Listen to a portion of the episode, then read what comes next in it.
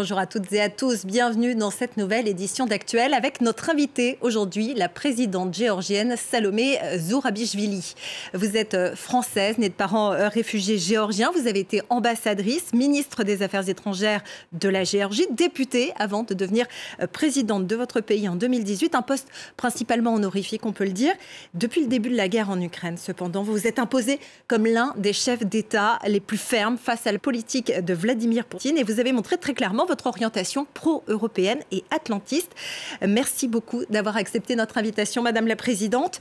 Euh, votre pays est aux premières loges du conflit avec l'Ukraine parce qu'il est un voisin de la Russie, bien sûr, mais aussi parce que euh, de nombreux jeunes hommes russes euh, y fuient la mobilisation obligatoire de Vladimir Poutine, parce que votre pays a également perdu 20% de son territoire au profit de la Russie en 2008, et puis parce que, comme l'Ukraine, la Géorgie est une ancienne république soviétique. Comment est-ce que vous percevez ce conflit? Est-ce que vous avez peur qu'il déborde sur le territoire géorgien Alors on a à la fois toujours peur et, en même temps le sentiment que l'on a euh, déjà tout connu de la Russie, pas seulement de, la Russie d'aujourd'hui, euh, mais de la Russie euh, d'avant. la Géorgie a été maintes fois envahie par la Russie et en même temps nous avons le sentiment que l'Ukraine aujourd'hui euh, se bat avec une telle force et avec une telle euh, efficacité euh, qu'elle est en train aussi de changer la donne dans la région, que la solidarité est un impératif pour tout le monde. Tout le monde ne peut pas être solidaire de la même façon. nous n'avons pas les moyens ni militaires ni économiques de venir en aide à l'Ukraine et nous avons nos vulnérabilités, comme je l'ai déjà dit. Mais la solidarité morale, elle est entière. Vous avez dit que j'étais la plus euh, pro-européenne, mais c'est pas moi, c'est 85% de la population géorgienne euh, qui euh, est entièrement solidaire de l'Ukraine, est entièrement pro-européenne. donc je crois qu'il y a une parfaite unanimité sur cette question dans cette Géorgie que je préside. Est-ce que vous avez le sentiment que si l'Occident avait été euh, plus ferme en 2008, euh, quand il y a eu l'attaque contre votre territoire, euh, la Russie n'aurait pas tenté d'envahir l'Ukraine aujourd'hui?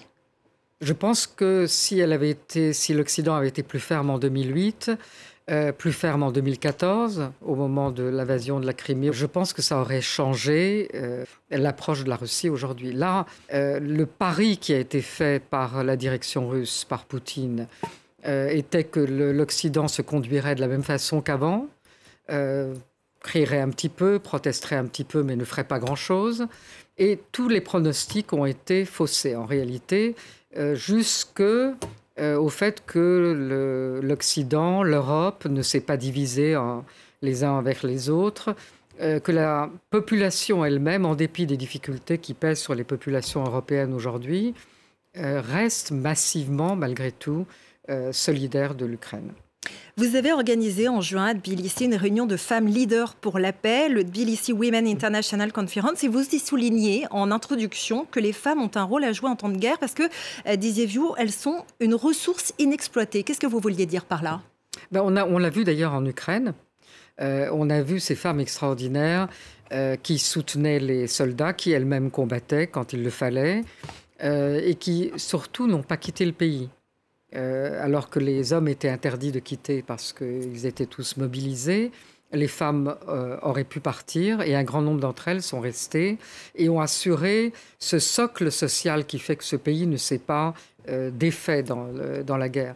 Et je pense que la ressource des femmes, c'est d'une part de résister au conflit, de ne pas laisser le conflit envahir tout, c'est-à-dire qu'il reste une société civile. C'est aussi avant et après le conflit.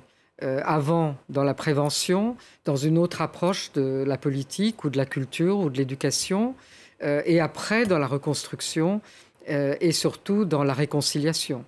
Je vous propose d'écouter ce qu'en disait Déborah Roach, elle est chercheuse à l'Institut Genre en géopolitique sur le rôle des femmes dans la paix. On a notamment l'agenda onusien Femmes, Paix et Sécurité qui insiste euh, sur les expériences propres aux femmes en période de guerre et notamment sur euh, l'importance d'intégrer les femmes dans les tables de discussion et de négociation pour garantir la paix.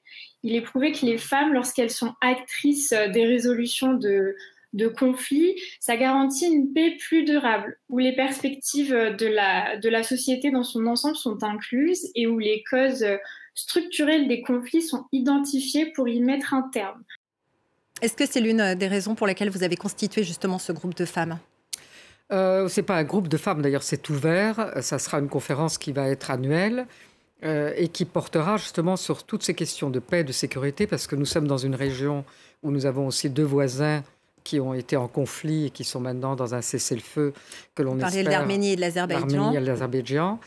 Euh, donc il est, il est, très important et on est une zone de transit qui a besoin de devenir stable, euh, qui est une zone alternative au transit via la Russie, justement, pour demain, entre la Caspienne et la mer Noire. la stabilité pour nous et là, une paix durable, c'est essentiel.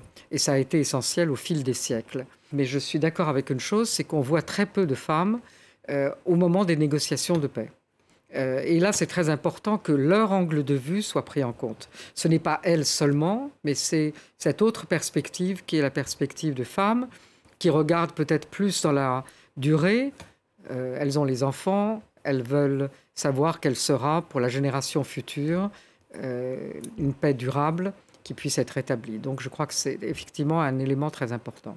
Il y a bien peu de femmes dirigeantes dans le monde. Euh, est-ce que vous avez le sentiment que c'est parce que les électeurs, en général, de quelques pays qu'ils soient, craignent que leur pays soit perçu comme plus vulnérable s'il est dirigé par une femme et que donc il soit la, proie des appétits territorialistes de ses voisins Je ne pense pas. Euh, d'abord, je ne pense pas que ça soit vrai. Euh, parce que les femmes ont plus de quelquefois de résilience et de résistance. Euh, il ne faut pas croire que parce que c'est une femme qui est à la tête, le pays est plus vulnérable. on voit aujourd'hui la Moldavie qui a deux femmes à sa tête, la présidente et la Premier ministre. et toutes les deux ont résisté. Moi, j'étais en Moldavie il y a trois semaines, dans des conditions extrêmement difficiles, pratiquement un blocus énergétique euh, imposées par la Russie, euh, et à l'intérieur des tentatives euh, de déstabilisation via des mouvements de protestation contre la situation économique, mais de toute évidence complètement manipulés par la Russie. Et ces deux femmes ont parfaitement résisté. Une troisième femme est venue à la rescousse, puisque Ursula von, der Leyen est arrivée avec un paquet de solidarité et d'aide euh, de la part de l'Union européenne pour aider la Moldavie à passer l'hiver. Mais personne n'a craqué. Votre politique, donc on l'a dit, est clairement européenne et atlantiste. Et pourtant, la Géorgie a tardé à imposer euh, les mêmes sanctions que les Occidentaux euh, à la Russie. Pour quelles raisons, selon vous? Bah, Ce n'est pas tout à fait vrai, parce que l'on a adopté immédiatement et complètement toutes les sanctions, la batterie des sanctions financières qui était la plus difficile à appliquer et d'ailleurs qu'on retrouve aujourd'hui quand on a euh, cette entrée massive de citoyens russes. Euh, ils sont obligés, ceux qui viennent, de venir avec du cash parce qu'ils ne peuvent utiliser aucune de leurs cartes de crédit. Les affaires de dire que la Géorgie aurait euh, contourné des sanctions n'ont jamais été prouvées. ce que par contre a été dit, et moi je trouve d'une façon pas très habile, c'est que il y avait des sanctions nationales que la Géorgie ne pouvait pas appliquer, donc elle continue à recevoir du blé de Russie, euh, elle continue à vendre des fruits, euh, mais ce sont des choses qui ne sont pas sanctionnées dans les autres pays non plus.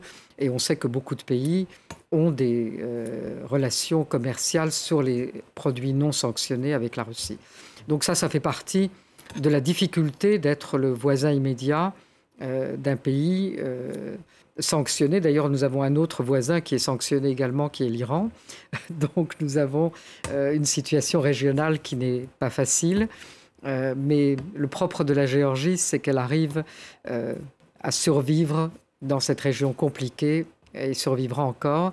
Euh, et plus elle sera proche de l'Europe et plus elle sera euh, proche de euh, l'adhésion à l'Union européenne, plus sa stabilité sera assurée. Sur votre ligne, il y a aussi cet engagement donc en faveur des femmes, en poussant notamment à ce que sur les listes électorales, il y a au moins un quart de femmes candidates, ou pour favoriser le financement des femmes dans les affaires. Quel est l'état de l'égalité femmes-hommes, et puis également envers les minorités type LGBTQIA+, en Géorgie aujourd'hui? Ben, il n'y a jamais eu vraiment. Euh, les, femmes en Géorgie sont comme dans les pays méditerranéens, euh, souvent très respectées. Elles ont un rôle particulier dans la, dans la famille et dans la société. Et traditionnellement, la Géorgie a été gouvernée euh, à plusieurs étapes de son histoire par des reines, a été christianisée par une femme. cela étant, on a les mêmes problèmes qu'il y a dans d'autres pays sur les différences de salaire. Euh, sur la difficulté euh, des femmes en politique et j'espère que euh, mon élection va pousser plus de femmes à s'engager elles-mêmes parce que le problème c'est pas d'être élu, c'est qu'elles ne s'engagent pas. Et elles ne s'engagent pas. L'exemple que les jeunes femmes peuvent suivre en, voyant que c'est possible?